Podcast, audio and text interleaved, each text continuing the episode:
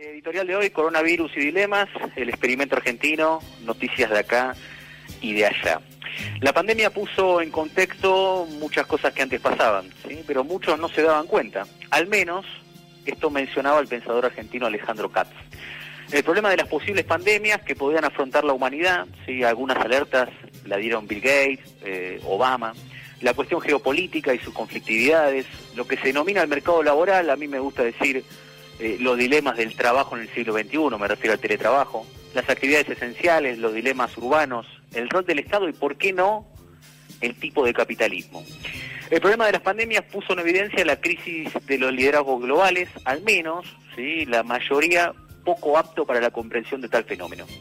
Que no es un siglo XXI de pandemias, porque pandemias hubo en muchos siglos anteriores, podemos decir también, ¿por qué no?, la, la epidemia española, Sigue siglo XXI la velocidad del contagio, ¿no? Debido a la mundialización o como se dice, la globalización. La sociedad mundial hiperconectada, informada y con un peso específico en la comunicación a través de las redes sociales.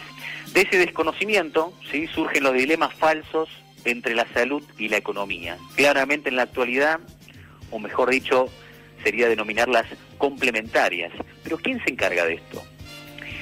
Hay un autor muy interesante, sí, que analiza geopolítica, el profesor Tocatian, argentino, sí, que dice que el mundo post pandemia va a ser problemático. ¿Por qué? Porque hay mucha conflictividad del mundo. Indudablemente se tiene que pensar en otro modelo. ¿Por qué?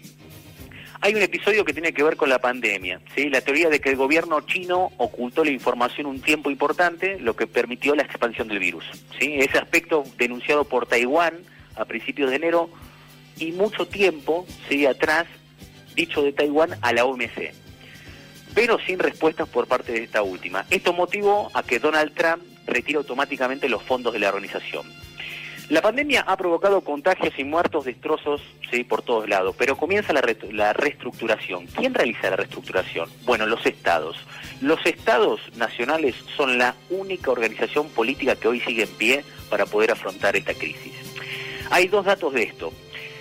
Son diferentes ¿sí? las reconstrucciones que hacen los países. ¿no? Argentina tiene una construcción orientada hacia el Estado, pero todavía no ha aclarado ¿sí? cómo será con el tema, por ejemplo, de impuesto a grandes fortunas. Pero el caso de Estados Unidos me parece paradigmático. Es decir, si sí se pensaba ¿sí? que de la pandemia se tiene una salida de comunismo modernizado, yo soy bastante pesimista, porque nos enteramos unos días atrás que la Reserva Federal va a designar un plan de salvataje ¿sí? de 10 puntos del Producto Nacional Norteamericano y quien va a gestionar ¿sí? este salvataje es el CEO de BlackRock. BlackRock es el fondo de inversión ¿sí? más importante del mundo y el que con nosotros tiene una deuda del 40%. ¿Sabes qué son esos grupos de inversión? Son los que después, como nos pasó en la historia, nos judicializan si estos bonos en Nueva York y terminamos pagándolos a un valor sumamente elevado. Esto es lo que pasó también, o por lo menos es el fondo, ¿sí? el telón de fondo que tiene Argentina en su reestructuración de la deuda, que arrancó bien, sí, pero que indudablemente va a tener un plazo de negociación no antes del 22 de mayo. Algunas noticias de, de la semana, sí, en Argentina habló Ginés González García, destacó el buen resultado de la cuarentena, ¿sí? después de este mes que se cumple, ¿sí? un notable esfuerzo del pueblo argentino, bueno, fueron, fueron las palabras de Ginés González García, que hay que también manifestar que ha sido apartado, por lo menos, del discurso público cotidiano de, la pandemia. Yo creo entender por muchos errores, ¿sí? subestimó, y vos también recordás que en los partes de todos los días, quien sale a hablar por el Ministerio de Salud es Carla Bisotti, ¿sí? realmente una técnica maravillosa, ¿no? Por, por lo menos, no solo que a nivel profesional es muy buena, sino que también eh, tiene una pedagogía realmente impecable. Polémica en la ciudad, el 45% de los mayores de 70 años que llamaron al 147 salieron a la calle igual. Bueno, mucho revuelo cuando Rodríguez Larreta afirmó que podía multar eh, a los ancianos, digamos, con trabajo comunitario. Bueno, error que se rectificó en breve, y con apoyo de, Alberto Fernández, que salió por una radio aquel día. Definitivamente sigue siendo un dilema que lamentablemente los voceros, formadores de la opinión de los ancianos, los llevaron hacia el tema del avasallamiento de la libertad individual. Quizás aún falta más pedagogía, me parece a mí, con respecto al COVID-19. Pero muchos ancianos, y pude hablar con ellos, tienen dudas sobre si la sociedad, vos, yo, eh, quien esté del otro lado, piensa que tienen que quedarse por su salud o para no ocupar las camas de los hospitales, ¿no? Con este tema de sanitario. Es decir, están preocupados si los tratamos como una cosa o si verdaderamente cuidamos su salud.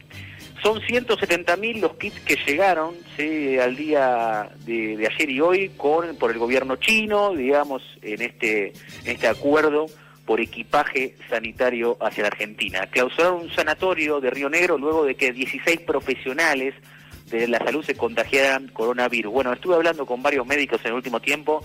La verdad que la situación del ropaje, digamos, la ropa que necesitan los médicos para poder atender coronavirus en Argentina es totalmente deficiente. Es un problema que se inscribe también en este conflicto internacional por insumos de salud.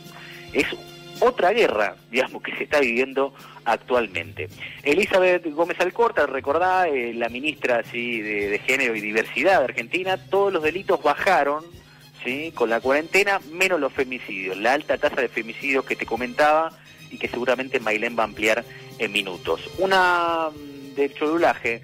Gastón Gaudio y Sebastián Ortega fueron interceptados por la policía violando la cuarentena. Bueno, dos personajes que suelen no tirarla algunas veces para el lado izquierdo, son muy buenos ¿no? en lo que hacen, pero algunas veces suelen equivocarse.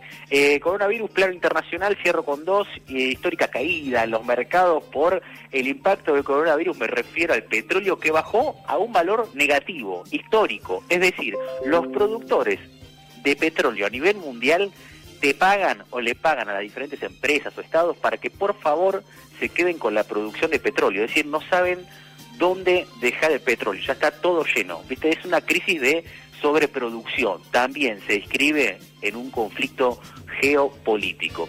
¿Hay vacuna en Oxford para septiembre para el coronavirus? Bueno, salieron unos científicos a último momento en Inglaterra a hablar de que quizás tengan la vacuna para septiembre, pero recién la tengan.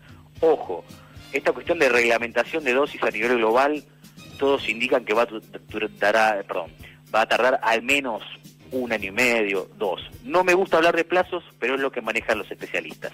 Cierro con esta, el detalle de las nuevas ayudas económicas en el país, bueno, conferencia de prensa, son 850 mil millones lo que puso el gobierno, es decir, tres puntos del PBI para la ayuda a empresas pequeñas, medianas y grandes empresas. Lo principal es que el Estado va a pagar el 50% en sueldos.